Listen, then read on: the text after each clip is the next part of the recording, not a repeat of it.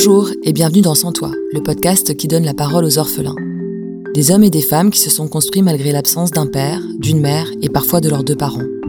Ils ont accepté de partager avec moi leur histoire et de servir de porte-voix à ces enfants qui représentent près d'un jeune par classe en France. Un podcast soutenu par Psychologie Magazine et réalisé grâce à la fondation OCIRP, dont l'objectif est de faire connaître et reconnaître la situation des jeunes orphelins en France. Que provoque ce deuil précoce dans la vie d'un enfant? Comment mieux le soutenir et l'accompagner Dans quelle force puisse-t-on pour se construire? Je suis Sarah Dumont, fondatrice de Happy End, le site qui invite à vivre en paix avec la mort, et c'est pour lever le tabou sur les orphelins que je suis allée rencontrer Léa, 28 ans, qui a perdu son père à l'âge de 11 ans et sa mère 8 ans plus tard. Deux drames successifs qui ont longtemps ébranlé sa confiance en l'avenir.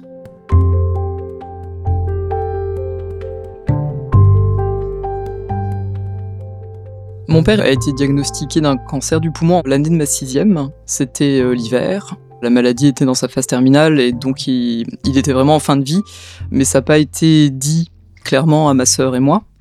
Du coup, je l'ai vraiment vu malade assez peu de temps. Il a été hospitalisé à la fin. Euh, j'étais pas près de lui. Je l'ai même pas vu dans sa chambre euh, d'hôpital. Je l'ai eu au téléphone. Et euh, je suis donc rentré de week-end. J'étais avec une amie. Et en rentrant chez moi, euh, il y avait quelque chose de lourd qui planait dans l'air. Ma mère nous a fait asseoir avec ma sœur dans le salon. Il y avait quelque chose d'un peu solennel, d'un peu grave qui était dans l'atmosphère. Et c'est à ce moment-là qu'elle nous a annoncé que notre papa était au ciel. C'est les mots qu'elle a employés. Ça a été vraiment une, une déflagration une explosion de douleur euh, atroce. Le monde s'effondrait euh, brusquement. En l'espace de 3-4 mois, bah, on n'avait plus de papa.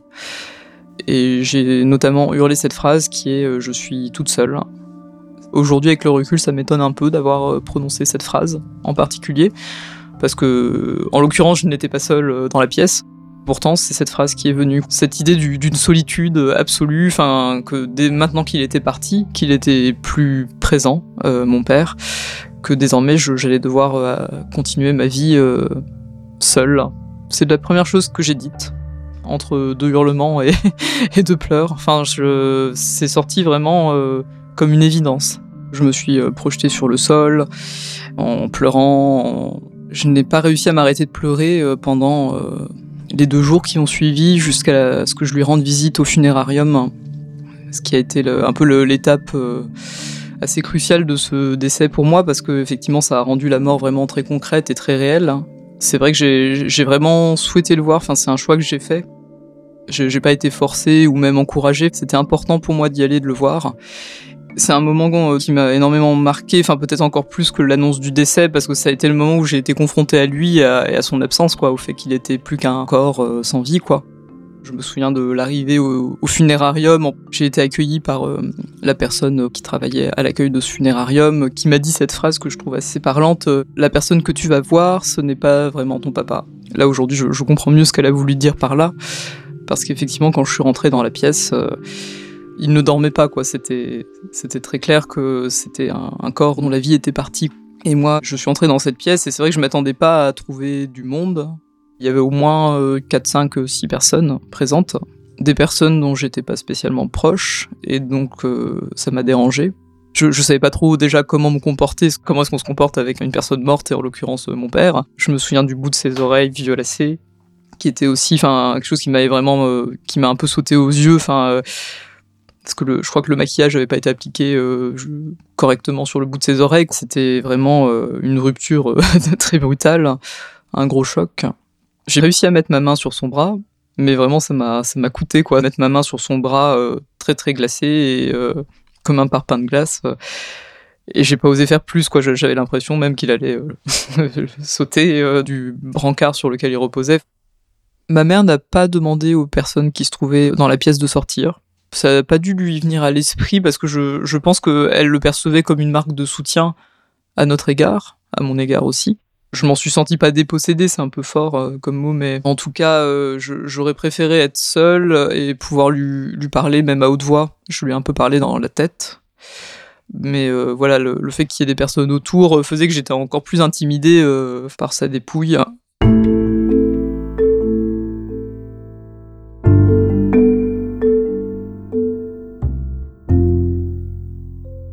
De l'enterrement donc est arrivé assez vite après la visite au funérarium et ça a été un moment aussi assez intense. Mon souvenir de l'enterrement est moins clair que le souvenir que je peux avoir de la visite au funérarium ou même de l'annonce de son décès. Je suis moi-même étonné que ce soit pas un moment qui soit imprimé de manière plus nette dans ma tête. Je me souviens surtout de la sortie de l'église, de ce moment où vraiment on, marche dans l'allée, où on suit le cercueil, avec mon père dedans, enfin de me dire que c'est mon père dans cette boîte et qu'on est en train de voilà de le suivre pour aller au cimetière pour la mise en terre. Au moment où on commence à descendre le cercueil, euh, ma mère vraiment s'effondre. Elle est à côté de moi. Je, pense que je lui tiens le bras. Et elle a ce mouvement d'abattement et de larmes assez effroyable. Et, je sais que ça me glace. Et qu'à ce moment-là, je me dis, ah bah tiens, mais je, je pourrais sauter avec lui, quoi. Enfin, je, je suis pas très loin du trou où va être euh, enseveli le, le cercueil. Et j'ai cette idée un peu dans la tête euh, qui est pas vraiment une pensée suicidaire, quoi. Je n'irai pas jusque là, mais mais ce truc un peu absurde de se dire ah tiens et si je sautais quoi avec lui? Et même ne serait-ce que pour retarder la mise en terre, quoi, de si je me retrouvais voilà sur le cercueil comme ça et que ça, retarderait un peu le moment où, on ne le verrait plus. Et puis euh, la minute d'après, bah on, a fait un, un apéro, on peut dire ça comme ça. On était tous en extérieur, euh, dans un parc assez sympa de la ville dont je suis originaire. Il y avait vraiment tous les amis de mes parents. Euh, et je sais que très vite, je suis retourné dans la vie. J'avais des pensées assez futiles, j'étais assez contrarié par euh, ma tenue. J'aurais bien aimé mettre euh, une robe plus sympa, plus festive. Euh. J'ai ressenti beaucoup de compassion dans mon entourage, notamment scolaire. J'étais en sixième au collège. Une grande partie de mes enseignants est venue à l'enterrement. Même des profs avec qui j'avais pas le sentiment d'avoir d'affinité avaient fait le déplacement, donc c'était touchant. Et surtout ma, ma prof de français, qui était aussi ma prof principale, avait eu la délicatesse de demander aux élèves de la classe qui le souhaitaient de m'écrire un petit mot. Elle avait vraiment annoncé euh, solennellement à la classe euh, que voilà le papa de Léa est décédé, ce qui avait beaucoup ému mes camarades. C'est des petits mots que je conserve, que je relis même parfois, et ça, c'était très intelligent de sa part. J'ai trouvé sa réaction euh, élégante et empathique. Au décès de mon père, j'avais vraiment besoin qu'on s'intéresse à ma situation, qu'on la prenne en compte, qu'on prenne en compte mon chagrin, les difficultés que j'éprouvais. C'est sûr que d'autres personnes vont préférer euh, être discrets et peut-être par peur de ne plus être considéré comme un enfant euh, normal, euh, voilà, comme les autres, d'être un peu mis à l'écart du groupe, quoi. Moi, j'avais pas vraiment cette crainte-là. J'étais en souffrance et toute manifestation d'empathie était la bienvenue, donc je pense aussi que mon enseignante s'était adaptée à ma personnalité. C'était ma prof principale, elle elle connaissait quand même ma, sensibilité, notamment à, l'écrit, aux mots, et je pense qu'elle elle m'a bien cerné. Une semaine après le décès de mon père, j'ai eu cette parole un peu, bon, que je pense qui est assez spontanée. il y a une semaine, je voyais papa vivant euh, pour la dernière fois. J'ai dit ça, et mon ami euh, s'est un peu énervé après moi. Si tu dis ça toutes les deux minutes, tu auras mille et une occasions de dire que c'était il y a une semaine, il y a un mois, il y a un an. Euh. Enfin voilà, elle avait été un peu brutale pensant bien faire, j'imagine, en me disant allez, euh, faut se ressaisir. Je m'étais senti fautive un peu. Je m'étais dit elle a raison quoi. Et effectivement, par la suite, en fait, le sujet est vite passé sous le tapis. J'en parlais très peu, bizarrement, par rapport à ce que j'en fais aujourd'hui où j'ai des projets euh, divers euh, à propos de cette histoire. J'ai vite arrêté d'en parler, j'en parlais vraiment à des personnes choisies, triées sur le volet. Enfin, c'était vraiment une marque de, confiance et d'affection. Donc, euh, je faisais parfois le, grand récit de ce qui m'était arrivé, mais très ponctuellement à, des amis choisis. Pour moi, j'étais redevenu quelqu'un de normal. Je me vivais pas comme une enfant en deuil prolongé, quoi. C'était arrivé, j'avais été triste. À partir du moment où j'ai repris l'école, une semaine après, c'était plié, quoi. Je voyais une psy, et du coup, pour moi, c'était assez cloisonné, quoi. Il y avait l'espace de la thérapie où effectivement c'était un sujet et je pouvais en parler. Mais j'ai plus vécu un peu le deuil de ma mère. Pour elle, c'était compliqué. Ça la mettait en difficulté dans ses relations sociales, professionnelles, parce que elle était très triste. Je pense qu'elle euh, elle traversait des, des épisodes dépressifs euh, réguliers où parfois elle allait pas réussir à aller au travail, ou alors elle allait euh, être avec des amis et se sentir très triste tout d'un coup. Et ses amis allaient un peu euh, aussi la, la secouer en disant non mais euh, c'est bon là ça fait deux ans trois ans quatre ans faut passer à autre chose. Donc les jugements un peu malveillants quant à ce que devrait être un deuil et quelle devrait être sa durée je les ai plus entendus vis-à-vis de ma mère que de moi. J'ai pas eu vraiment le sentiment de devoir sauver ma mère. Elle n'était pas à sauver, mais je, souhaitais en tout cas être un appui pour elle. De mes 11 à 18 ans, bah, j'étais son interlocutrice privilégiée. J'étais la personne qui écoutait euh, ses confidences au cours des repas, dîners. Euh, voilà, elle, se confiait à moi aussi quant à ses difficultés, qu'elle puisse être financière, professionnelle, euh, amicale parfois. Je me sentais adulte alors que je n'en avais pas l'âge, entre guillemets.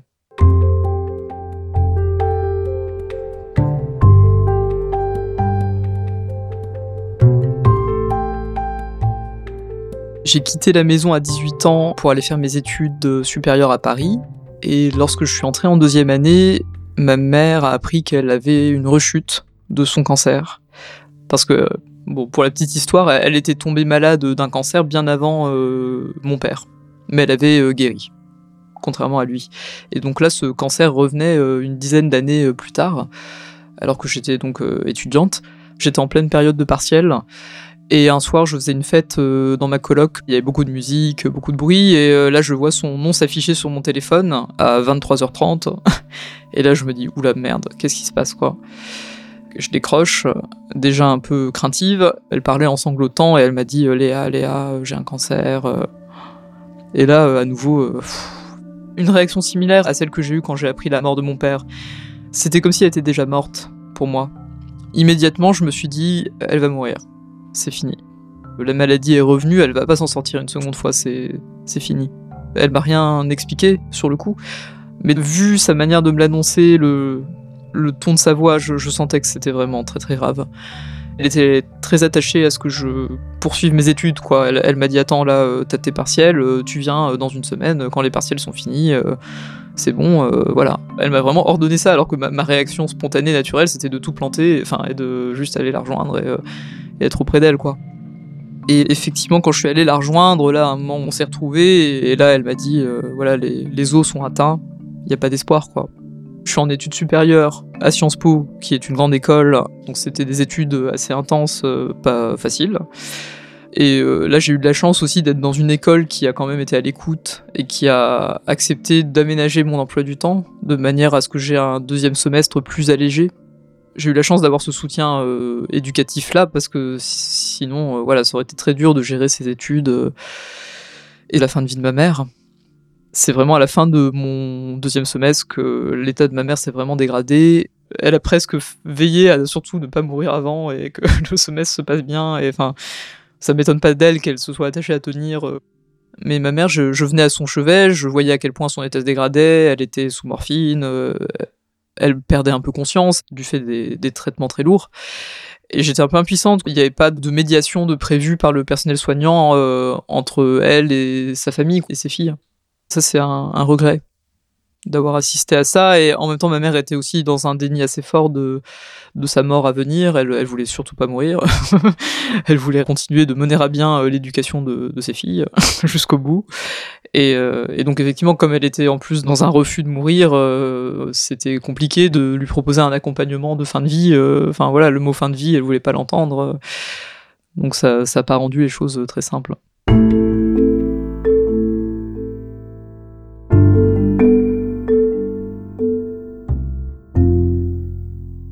Le deuil de mon père et de ma mère, je les ai vécus très différemment. Déjà, ils sont survenus à deux âges euh, extrêmement différents. Pour mon père, j'étais euh, préadolescente. Pour ma mère, jeune adulte. Et hum, pour mon père, j'avais le bénéfice d'être une enfant, d'être considérée encore comme une enfant, et donc d'être très entourée, et j'avais la vie devant moi.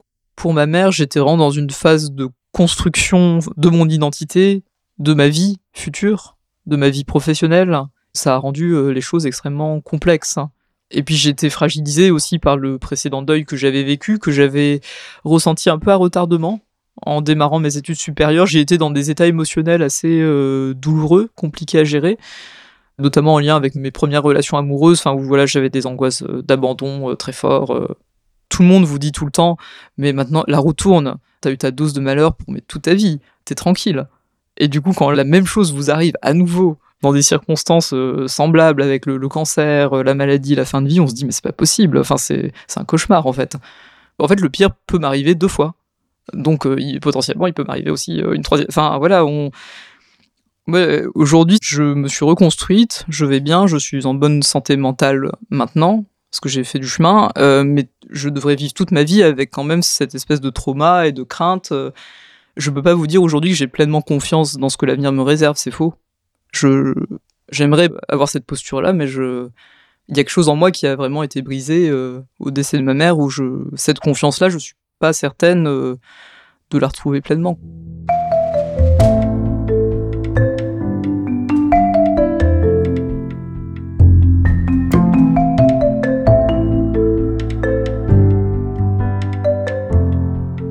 J'ai un souvenir beaucoup plus net des obsèques de ma mère, aussi parce que j'étais plus grande et que je l'ai organisé. C'était un peu une succession de gags, euh, cet enterrement. Enfin, j'ai beaucoup rigolé. C'était déjà plus sympa que les obsèques de mon père.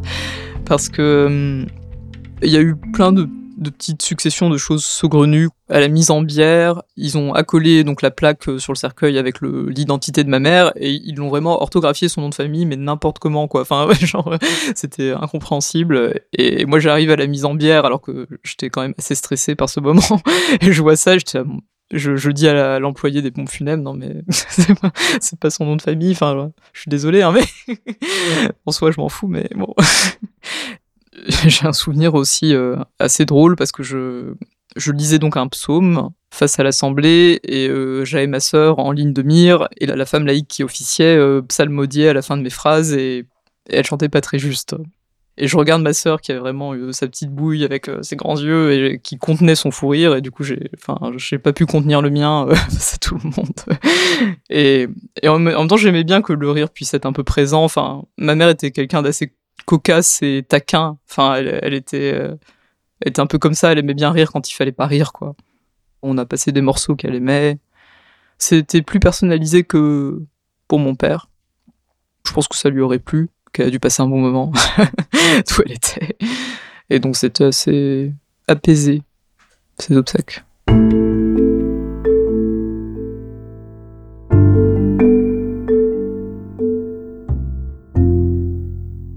J'ai été pris sous l'aile de certaines personnes. J'ai vraiment la chance d'avoir une famille euh, de cœur, on va dire. Les amis de mes parents ont toujours été très soudés autour de nous.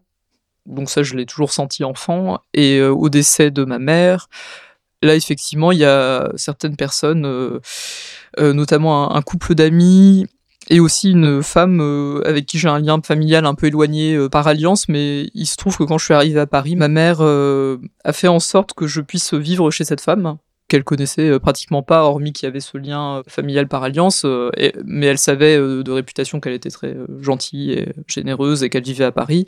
Et donc elle m'a accueilli effectivement pour vivre avec elle mes premiers mois parisiens. Et en fait, ça nous a énormément soudés, elle et moi. C'est vraiment mon, mon mentor.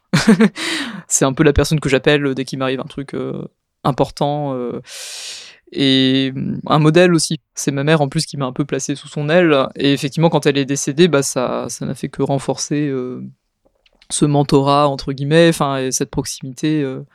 Je pense qu'elle aimerait pas que je dise une seconde maman, parce que voilà, c'est pas ça, mais, en tout cas, un, soutien et un appui euh, inestimable.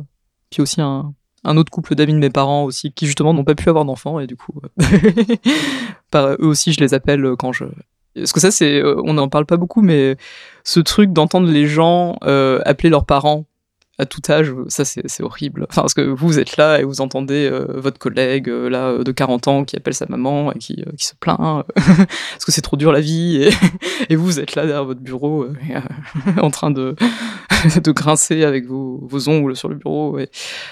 Enfin voilà, c'est vrai que ça, ce truc de pas ah bah tiens, je peux pas appeler ma mère, je peux pas appeler mon père. Du coup, il y, a quand même des personnes que je peux appeler, mais ça, reste euh, pas la même chose.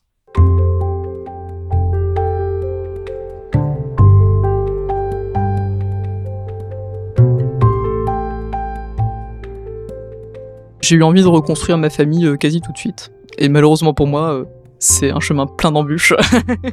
J'ai rencontré mon conjoint, enfin rencontré, on s'est mis en couple trois jours avant le décès de ma mère. C'est mon mari maintenant. Ça va faire huit ans qu'on est ensemble. Et c'est vrai que moi, j'ai tout de suite eu envie de fonder une famille avec cet homme assez vite alors que j'étais encore en études, donc lui était un peu là, euh, on se calme, finis tes études. Je voulais un peu reconstruire à l'identique la maison, le chien, le jardin, le mari, la déco.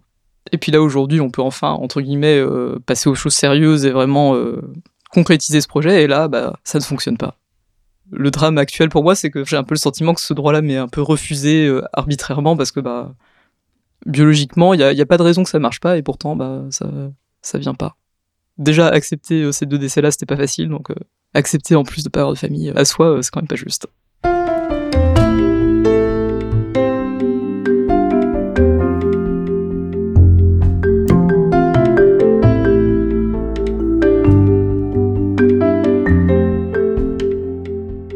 Dirais que je suis très en lien avec eux via les photos. Parce qu'on a beaucoup de photos de famille, et moi en l'occurrence, je, travaille sur un projet de film documentaire où j'ai été amené à vraiment collecter beaucoup d'archives photos euh, de leur vie. Et donc là, j'ai passé les six derniers mois à faire des albums. Ça a pris mais un milliard de temps. Enfin, c'était très très long et laborieux. Mais quand j'ai envie de me connecter un peu à eux, je voilà, j'hésite pas à me plonger un peu dans les photos. Enfin, beaucoup les choses que je fais, je les fais avec d'autant plus de cœur et de, de niaque euh, que j'ai le sentiment de vivre un peu pour trois, quoi, enfin de vivre pour eux aussi. J'ai pris l'habitude en voyageant de ramener des petits magnettes euh, de musées, enfin de voilà, de que je trouvais dans, dans des lieux touristiques, que ce soit des tableaux de musées ou des, des photos de lieux, et je les colle euh, sur la stèle. C'est un peu comme s'ils voyageaient avec moi. Et j'aime bien la, customiser, mettre des fleurs aux différentes périodes de l'année. Enfin, j'aime Halloween, je vais mettre une citrouille. Euh, enfin, à Pâques, euh, une composition de Pâques. Euh. voilà, j'aime bien que tant qu'à avoir cet espace-là, j'aime bien le, le personnaliser et l'investir.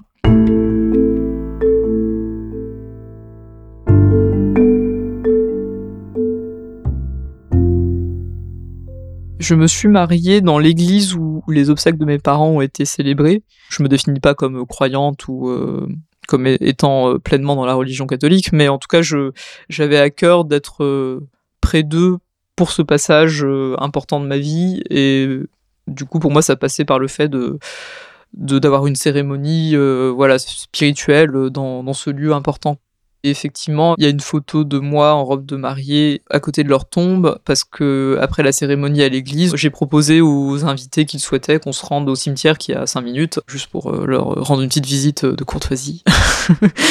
et puis j'ai rechanté la chanson que euh, j'avais chantée aux obsèques de ma mère euh, à Capella à côté de leur tombe. La boucle était bouclée. C'était aussi se dire que voilà le, lieu où le pire s'était produit entre guillemets pouvait être un lieu où de belles choses pouvaient arriver aussi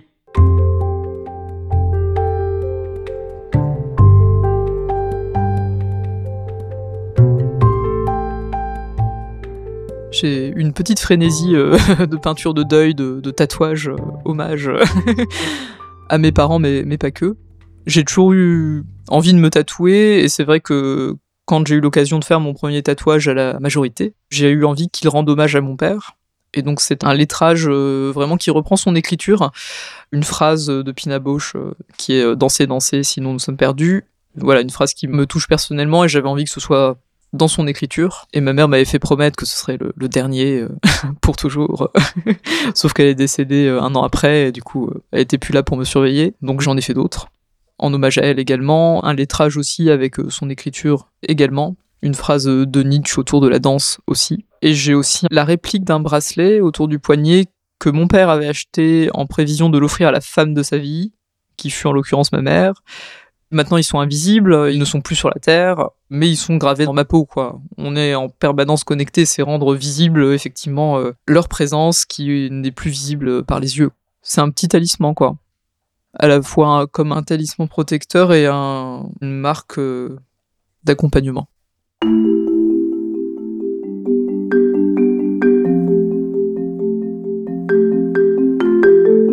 Si vous avez été touché par cette histoire, n'hésitez pas à la partager autour de vous. Vous pourrez aussi retrouver d'autres articles sur la mort et le deuil sur le site happyend.life ou sur osirp.fr. Enfin, convaincu qu'il est primordial de libérer la parole sur ces sujets, nous avons créé les orphelinades, des rencontres autour d'un verre dédiées aux jeunes adultes ayant perdu leurs parents. Si vous êtes intéressé ou tenté par l'aventure, retrouvez toutes les infos sur happyend.life.